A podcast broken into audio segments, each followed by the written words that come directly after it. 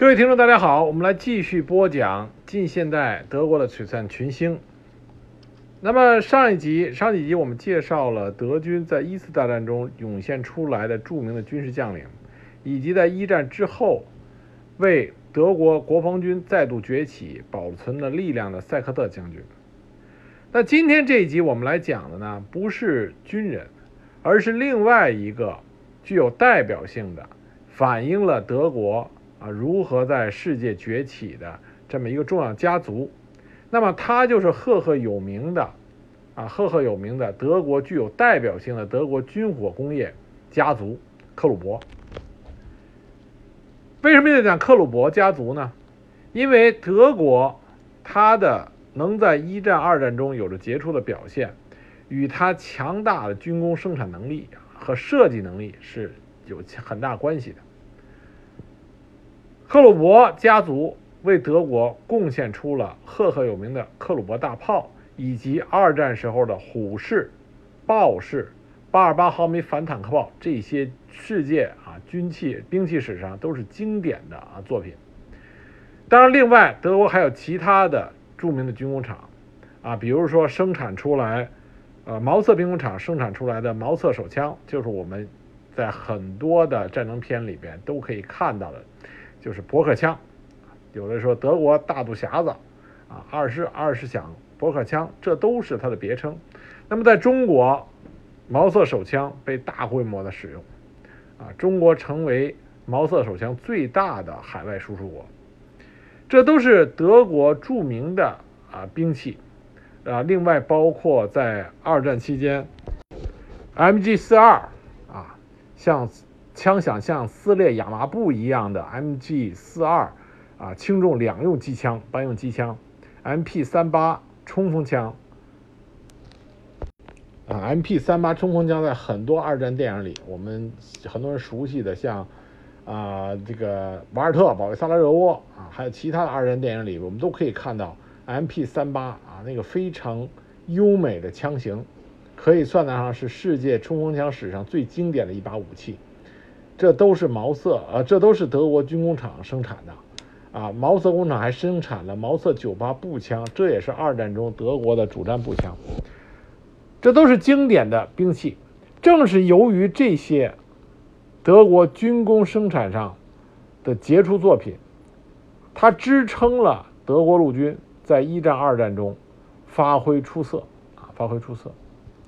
那今天我们就以克虏伯家族作为一个缩影。以克虏伯家族的历史给大家描述一下，这些德国的军工企业是怎么样在德国这个战争机器以及德国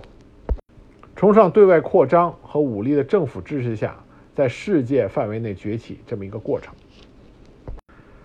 克虏伯家族从一战到二战，到二战结束以后，最终啊，他的家族被分拆。这个过程中，他经历了。经历了四位啊家族的掌门人，而这四位掌门人里边有两个人名字都叫做阿尔弗雷德啊阿尔弗雷德克鲁伯，一个是老阿尔弗雷德克鲁伯，是克鲁伯作为军工巨头的奠基人；另外一个阿尔弗雷德是在二战期间为德国军工提供强大的供给力的啊，就是另外一个小阿尔弗雷德。那么老阿尔弗雷德在他十四岁的时候，他就全权掌管了他的家族企业。克鲁伯家族企业是由老阿尔弗雷德他的父亲叫弗雷德里希·克鲁伯创立的。那么弗雷德里希死的时候，这个家族企业并不是很大，其实是个相当于家庭作坊的企业。那么老阿尔弗雷德继承这份家产的时候啊，没有几个工人。他手里唯一有的就是制造优质铸钢的秘密啊，这是他父亲传给他的。但是他赶上了好时候，就是工业革命。那个时候，一系列非常啊优良的炼钢技术啊突飞猛进的发展，不断的被引入。而老阿尔弗雷德对这方面有着天生的嗅觉，他能够迅速的学会。啊，被别人发明，但是他会迅速的应用到自己的铸钢、炼铁啊、炼钢技术里。克虏伯工业它的发迹并不是来自于军工，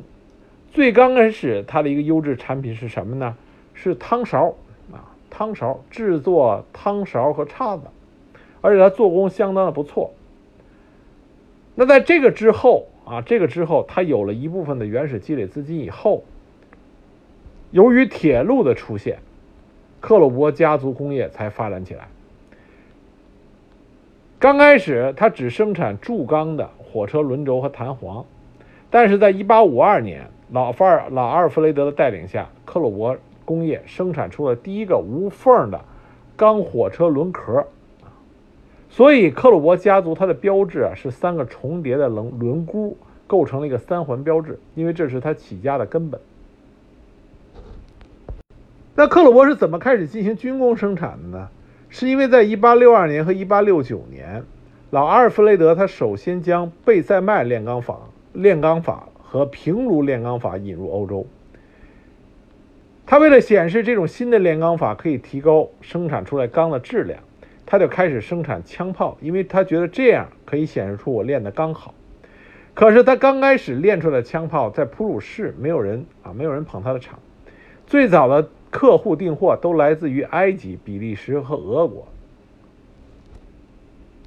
老阿尔弗雷德是一个非常啊这个冷酷并且高傲、很努力的工作狂。据说他的妻子曾经要求他花费一个晚上去听一个交响音乐会。老阿尔弗雷德的回答是说：“对不起，这不可能。我得看着我的烟囱一直在冒烟，我的铸造车间的声音比全世界所有的小提琴一起演奏还要美妙。”啊，这是一个非常执着专注的工作狂。那么，随着早期他的军工产品就是他的火炮啊，没有被普鲁士重用，但是在1860年10月，刚刚登基的威廉一世啊，就是跟俾斯麦。两个人配合无间的那个威廉一世，他参观了克虏伯的炼钢厂。老阿尔弗雷德专门预备了一间超过三百平方米的大厅来展示他的成就。那展示的样品里边有一个就是赫赫有名的克虏伯大炮的样品。威廉一世看到的时候非常有兴趣，他授予了老克鲁啊老阿尔弗雷德红缨勋章和骑士十字勋章。并且命令陆军部向克虏伯订购了一百门发射六磅炮弹的新式后膛装填线膛炮。啊，克虏伯大炮当时在世界上很先进，它是后膛装。有兴趣的朋友可以在网上查一下克虏伯大炮的照片，看上去非常的威武。那这笔订单就让克虏伯一下子在军火工业中就崛起了。那在普法战争中，克虏伯大炮啊发挥了重要的作用。有人说，普法战争普鲁士的胜利，与其说由总参谋部他们这个精心策划了总体战的胜利，同时这场胜利也是对德国工业制造的一种肯定。克虏伯钢制后膛火炮射程超过了当时法国还是前膛火炮。它射程就超过了法国前膛火炮，火炮达到一倍。克虏伯大炮口径二百八十毫米，炮管长十一点二米，重四十四吨，仰角可达三十度，有效射程一万九千七百六十米，炮弹三千米之内可以穿透六十五点八公分的钢板，发射速度每分钟一到两发炮弹。为什么很多朋友说，那听上去克虏伯大炮为什么这个名字这么熟悉？因为我们的著名晚清的实干家、洋务派的领袖李鸿章，就对克虏伯大炮非常的青眼有加，专门从德国定制了大批的克虏伯大炮。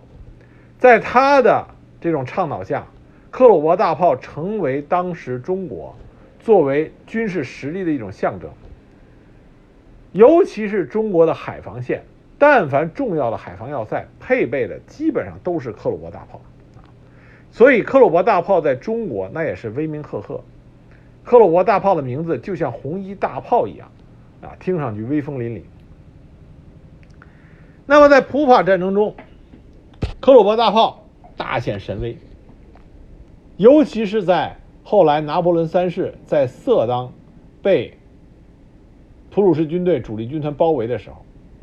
那么十六个克虏伯炮兵连五百门大炮一起对着法军进行轰击。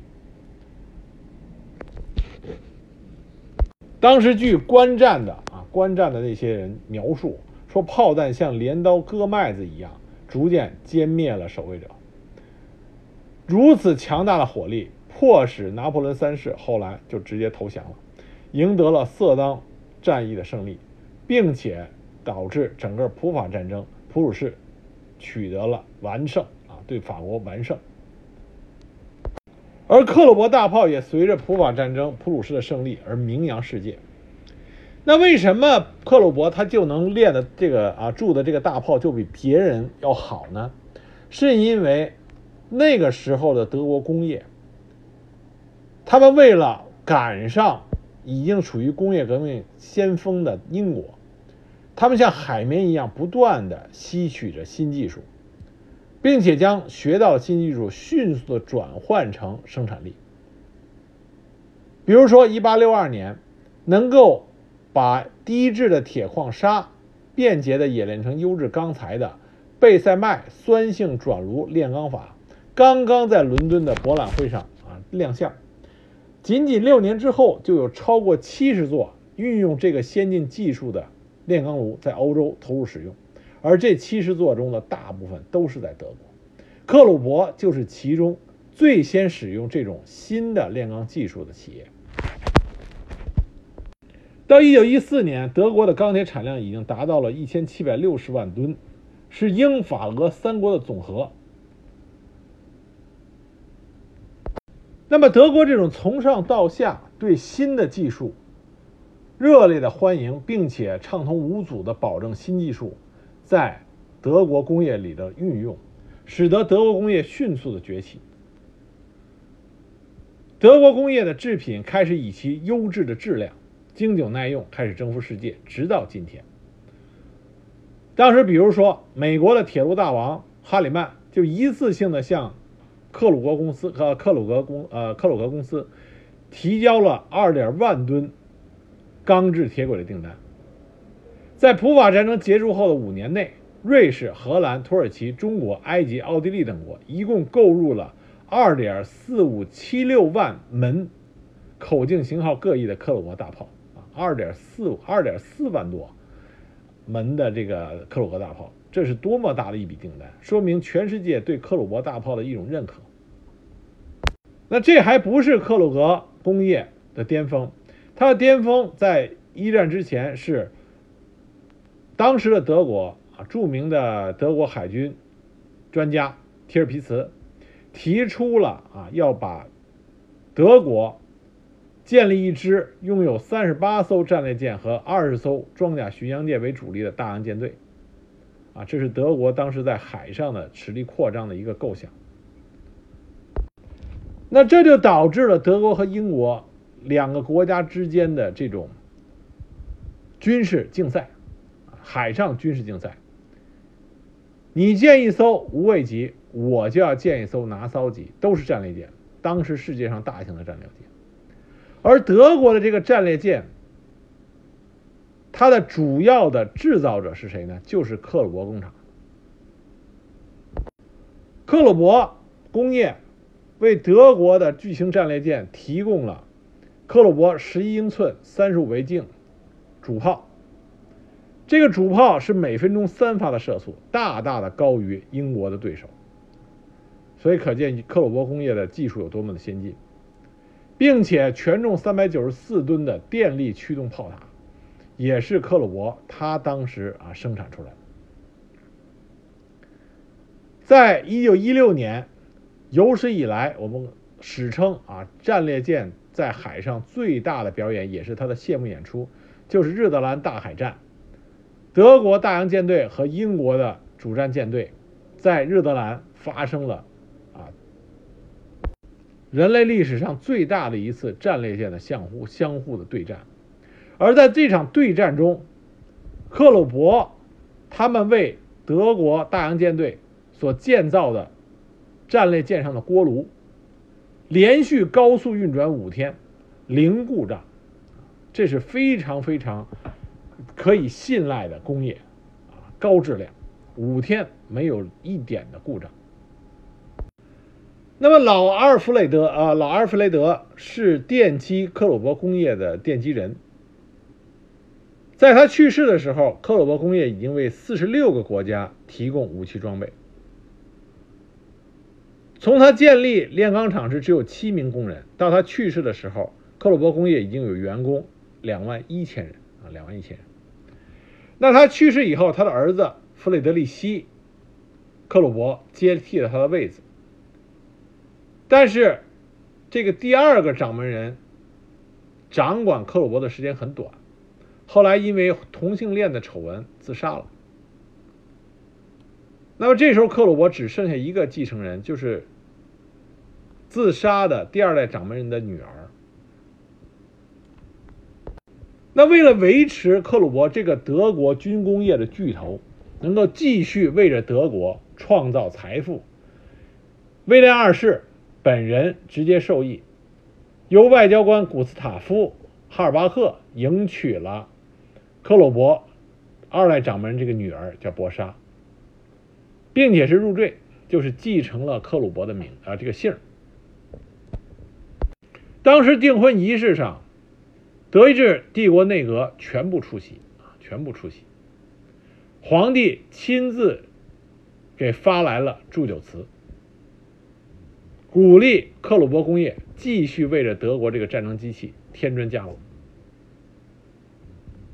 那么，在这个入赘的古斯塔夫·克虏伯的率领下，克虏伯工业为着德国一次大战贡献了巨大的力量。古斯塔夫·克虏伯有一句口号：“敌人越强，荣誉越大。”到了一次大战进入战争以后的第三年，克虏伯每个月向德国军队交出九百万发炮弹、三百门各型大炮以及数不胜数的军火。包括攻克凡尔登所使用的四百二十毫米口径巨型工程榴弹炮，并且克虏伯他所大规模制造的克虏伯马克沁机枪，在索姆河让协约国的部队一天之内损失了二点六万人啊！这之前我们讲过，英军在那个特殊的地形下密集冲锋，结果就被德军有效的防御工事下的这个马克沁克虏伯马克沁机枪横扫，一天损失了二点六万人。那克虏伯也得到了回报，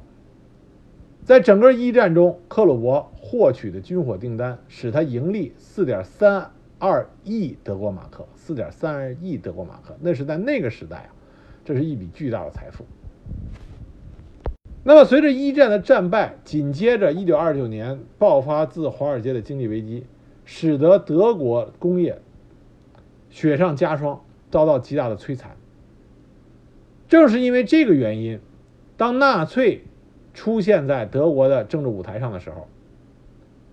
纳粹宣布的重新武装计划和四年经济计划等一揽子大规模的公共事业投资，使得德国的企业巨头们认为，纳粹将会给德国的重新崛起，尤其是德国工业的重新崛起，有着确实的保证。这个时候，克鲁格的掌门人已经变成了古斯塔夫之子，就是小阿尔弗雷德。那小阿尔弗雷德就是狂热的相信了纳粹他的口号和计划，很快小阿尔弗雷德就加入了纳粹党。而二战期间的德国也的的确确给克虏伯下了巨大的订单。截止至一九三九年九月，克虏伯在第三帝国秘密回复恢复军备的强大过程中。已经获得了多达九十亿帝国马克的订单和财政补贴与贷款，而克虏伯也是感恩图报。德军在二战开始时，闪击战那令人闻风丧胆的主战坦克啊，主战坦克就是由克虏伯领头下与奔驰以及其他几个公司一起联合研究出来。研制出来的。我们之前提到过，除了二战初期德军的主战坦克，克虏伯还为德国陆军提供了八十八毫米反坦克大炮，之后一系列啊主战坦克类型，尤其是后期的虎式、豹式啊这著名的德军主战坦克，包括铁拳反坦克火箭筒，以及狼群战术在海上狼群战术用到的潜艇，这都是克虏伯为德军贡献出来的优质产品。但是最后总有算账的时候。当二战结束的时候，克鲁小克鲁伯啊，小阿尔弗雷德克鲁伯也受到了审判，在纽伦堡军事法庭上，他被判处了十二年徒刑。而克鲁伯工业基本上被盟国完成了设备和工业技术的拆分。但是小阿尔弗雷德还是很有能力的一个经营天才。一九五一年二月，他最终出狱的时候。啊，他迅速的又使得克虏伯工业在全球工业领域再次啊有一种复苏的状态。主要它是帮助第三世界国家现代化、重建这些国家的重工业，所以克虏伯提供的工程咨询与建筑部门服务生意兴隆。在第三世界一些国家，克虏伯的三环标志随处可见。那么，在小阿尔弗雷德出狱之后，重新开业了两年后，克虏伯每年的营业额就达到了十亿美金，其中五分之一来到国外。可是，小阿尔弗雷德最终还是没有使得克虏伯工业重现辉煌，因为一九六六年欧洲经济大萧条，那么煤钢作为夕阳产业，利润率急剧下跌，那克鲁伯。很快就发现，他债台高筑，失去了偿还能力。最终，克鲁伯工业变成了股份有限公司。而在他变成股份有限公司之前，小阿尔弗雷德这个克鲁伯工业最后一个强有力的掌门人，在一九六八年七月三十日啊去世了。而他的儿子不愿意再继承这个家族的管理，放弃了继承权。克虏伯公司变成了股份制所有，由基金会管理。克虏伯工业是德国在一战从普鲁普鲁士崛起到二战结束这个期间，普鲁士，呃，克虏伯工业的整个的崛起过程以及到达巅峰过程，是和整个德国啊它的崛起到达巅峰是相互吻合的。克鲁伯家族。这四任掌门人中的啊四几任啊这几任掌门人都是非常的，除了二任第二任掌门人死的比较早以外，第一任、第三任和第四任都是非常有经营头脑、有创新能力的啊这个工业领导人。李鸿章曾经对老阿尔弗雷德非常的佩服，称其为有大本领的人，动不动李鸿章就愿意跟自己的下属们讲克虏伯的发家史，希望。自己手下的这些啊帮办们、总办们能够成为中国的克虏伯。由此可见，李鸿章对李克虏伯家族老阿尔弗雷德是非常的赏识和钦佩的。克虏伯对中国的帮助其实很大。当时清朝第一个外交使团访问德国的时候，就受到了老克虏伯啊老阿尔弗雷德的热情款待。这给清使团带来了极大的好感，因为清使团没有想到，在欧洲的这个军事强国会得到这种尊重，并且德国和中国之间并没有很强烈的交集，因此李鸿章在1871年就购买了328门克虏伯大炮，这是为什么克虏伯大炮在中国声名赫赫的原因，并且克虏伯工业做的是非常好的售后服务，当时他提供了一批德国的军事教官。指导淮军操练炮法，而且这种操练是非常的兢兢业业、精准到位的啊，并不是糊弄淮军。而1876年第一批派往德国进行军事训练的淮军有七人啊，七人。